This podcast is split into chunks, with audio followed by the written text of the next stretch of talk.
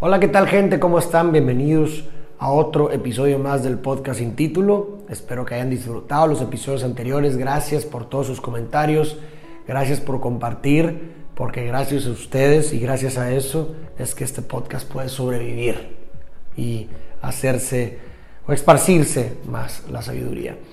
El día de hoy tenemos otro episodio más de comentario del libro. Veo que les han gustado bastante los comentarios de libros. Se los agradezco mucho, la verdad, les voy a ser muy sincero.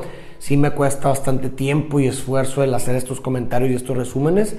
Eh, no te digo que no lo disfruto, lo disfruto bastante el proceso, pero la verdad, el hecho de que les guste a ustedes también es una grata recompensa, algo que llena de satisfacción también y que le da sentido también a todo el trabajo invertido. Te lo agradezco bastante. El día de hoy vamos a analizar un libro pues sumamente interesante, quizás lo has escuchado, quizás no, pero es un libro que hace una especie de escaneo al amor en la modernidad. ¿no? Seguramente has escuchado tal vez de algo como la modernidad líquida, que es un libro o un concepto acuñado a Sigmund Bauman. Pero el día de hoy vamos a hablar de algo contingente de esta concepción de la modernidad líquida, que es cómo esta modernidad líquida afecta nuestros vínculos con los demás, nuestros vínculos amorosos en específico también. También es un libro de Sigmund Bauman y este es Amor Líquido. Primero vamos a hablar de lo sólido a lo líquido. Según Bauman, hemos pasado de una sociedad sólida que se caracterizaba por estabilidad, durabilidad y baja velocidad, a una sociedad líquida que se caracteriza por inestabilidad, impermanencia y alta velocidad. Por ejemplo, antes los objetos estaban hechos para durar. Un mismo televisor se usaba por años hasta que dejara de funcionar, mientras que hoy cambiamos de teléfono cada vez que sale uno nuevo y lo cambiamos aún y aunque el nuestro siga funcionando sin ninguna diferencia sustancial. Y esto ha conllevado a una mercantilización del amor. Es decir, esta cultura consumista, esta forma en la que consumimos productos, ha convertido también al amor en otra mercancía. Los vínculos amorosos se miden a partir de una relación de costo-beneficio en la que todos podemos llegar a ser descartables e intercambiables. El individuo líquido condiciona el amor a los beneficios que le aporte cada día y se interesa más por obtener satisfacción al menor costo posible. El individuo líquido no sabe establecer relaciones ni buscar reparaciones. ¿Por qué? Porque está acostumbrado a descartar productos en el momento en que dejan de ser satisfactorios y a consumir los próximos, así como le hacemos con los celulares, por ejemplo, ¿verdad?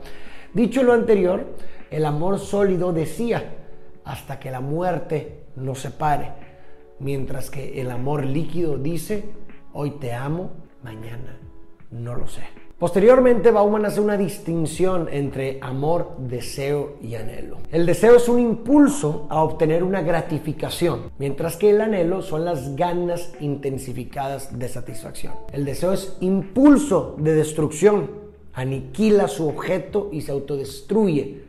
Por lo contrario, el amor es el anhelo de cuidar y de proteger. El amor preserva su objeto y se autoperpetúa. Ahora, el consumismo intensifica la búsqueda de satisfacción. Así pues, en la sociedad líquida, el anhelo, volvemos a repetir, las ganas intensas de satisfacción inmediata, sustituye al deseo. Consumimos productos no para satisfacer nuestro deseo, sino para saciar las ganas. El deseo implica una demora de la satisfacción, pues haces cosas para obtener el objeto. Por ejemplo, te atrae una persona, platicas con ella, la invitas a salir, te pones de acuerdo para dónde ir, si pasas por ella o no. Pero por otro lado, en el anhelo no hay demora. Por ejemplo, conectas con alguien en internet, haces sexting y nunca vuelves a hablar con esa persona. En este sentido, para Bauman, cuando la relación está inspirada por las ganas, sigue la pauta del consumo. Es decir, si no resulta del todo satisfactoria, se puede cambiar por otra. El consumismo también promueve una individualización extrema. Es por esto que el amor líquido pone al individuo, al ego, y a sus sentimientos sobre todo lo demás. Sigue la lógica, estoy contigo porque me beneficio yo. El problema es que esto se contrapone a una vida en pareja, puesto que el amor en sentido tradicional desaparece el concepto de individuo, pues se pasa de ser un yo a un nosotros. El amor es una obligación con respecto al otro, es añadirte desinteresadamente e indefinidamente a otro, es renunciar a muchas libertades, pues estás con otra persona diferente a ti que también opina. No eres libre de hacer lo que quieras. Con esto empezamos a entender por qué al individuo líquido, producto de una cultura consumista y sumamente individualista, le aterra el compromiso. La sociedad líquida, en tanto individualista y hedonista, justifica la felicidad individual sin importar el costo. Así pues, el individuo líquido rechaza el compromiso por dos cosas principalmente. Primero, porque teme al futuro incierto. No sabe si la relación será exitosa ni si se está perdiendo de otras relaciones más satisfactorias. Y segundo, teme arriesgar su individualidad y sus sentimientos. Pues si se compromete y se entrega en una relación, tiene que ceder ciertas libertades y puede también salir lastimado. Bajo esta lógica, para el individuo líquido, lo que se arriesga por construir relaciones profundas y significativas, es decir, sentimientos e individualidad, parece un riesgo inaceptable. Entonces cree que cuanto menos se invierte en una relación, menos probabilidades de inseguridad y destructividad. ¿Para qué se compromete y se entrega a una relación si arriesga demasiado? Ahora, sobre las relaciones virtuales y las apps de citas, Bauman establece que el individuo líquido quiere la seguridad que le puede proporcionar una compañía confiable, pero desconfía de la idea de tener relaciones permanentes. Si uno arriesga mucho cuando se compromete, pues entonces la relación más deseada es la que ofrece satisfacción instantánea y es fácil de entrar y de salir. Así pues, las relaciones son sustituidas por conexiones. ¿Qué quiere decir esto?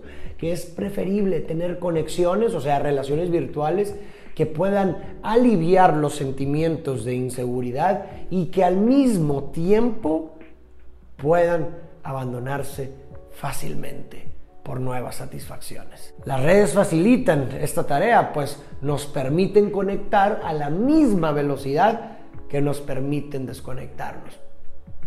Y a veces incluso sin dejar rastro alguno. En un encuentro personal no puedes dejar de contestar y simplemente escaparte, pero en los encuentros digitales puedes desaparecer con tan solo oprimir un botón o simplemente dejando de responder. Nada es más fácil que no contestar un mensaje. Para Bauman, la finalización instantánea, sin inconvenientes, sin pérdidas ni remordimientos, es la mayor de las ventajas de las conexiones virtuales. Pues estar conectado si te pones a pensar, es más económico que estar relacionado. De esta manera, la persona líquida está siempre con un pie puesto fuera de su relación. Bauman también toca el concepto del amor a uno mismo. Para el autor, lo que amamos cuando nos amamos a nosotros mismos es la personalidad adecuada para ser amada. Lo que amamos es la esperanza de ser amados de ser objetos dignos de amor y de ser reconocidos como tales. En este sentido, el amor que nos ofrecen los demás es la base sobre la que se construye el amor a uno mismo. Por ejemplo, si no fui amado de pequeño, sentiré que no soy digno de amor y esto alimenta el autoaborrecimiento. Y difícilmente sabré cómo amar saludablemente tanto a los otros como a mí. No obstante, si soy amado sentiré que soy importante y esto alimenta la autovalía. En ese sentido, como dijo Bauman, y aquí lo cito a él, los otros deben amarnos primero para que podamos empezar a amarnos nosotros mismos. En resumen, cinco puntos. Primero, el consumismo ha contaminado la base de las relaciones amorosas, convirtiéndolas en objetos de consumo, es decir, descartables e intercambiables en el momento en que dejan de ser satisfactorias. Segundo, el deseo destruye su objeto y se autodestruye, mientras que el amor preserva su objeto y se autoperpetúa. El deseo implica una demora en la satisfacción, mientras que el anhelo implica unas ganas intensas de una satisfacción inmediata. En la modernidad líquida, el anhelo sustituye al deseo, haciendo que el individuo líquido cambie de relaciones conforme vayan saciando sus ganas. Tercero, el individuo líquido rechaza el compromiso porque uno, teme el futuro incierto y dos, teme arriesgar su individualidad y sus sentimientos. Cuarto, la relación más deseada en la modernidad líquida es la que ofrece satisfacción instantánea y es fácil de entrar y salir, por lo que las relaciones son sustituidas por conexiones que permiten conectarse y desconectarse a merced.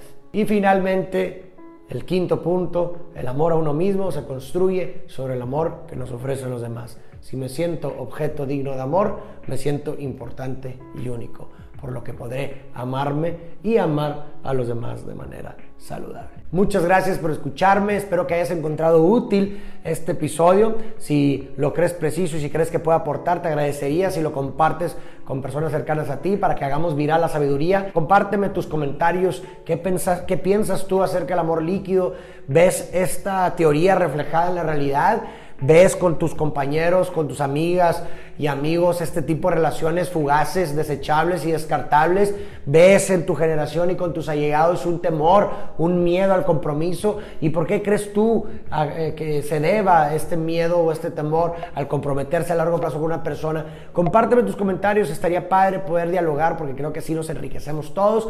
Te mando un fuerte abrazo, gracias nuevamente por tu recurso más importante y no renovable que es tu tiempo. Déjenme también sus recomendaciones de libros para que podamos también juntos eh, ir construyendo esta sección del análisis de libros. Déjame ahí en los comentarios y nos vemos en la próxima.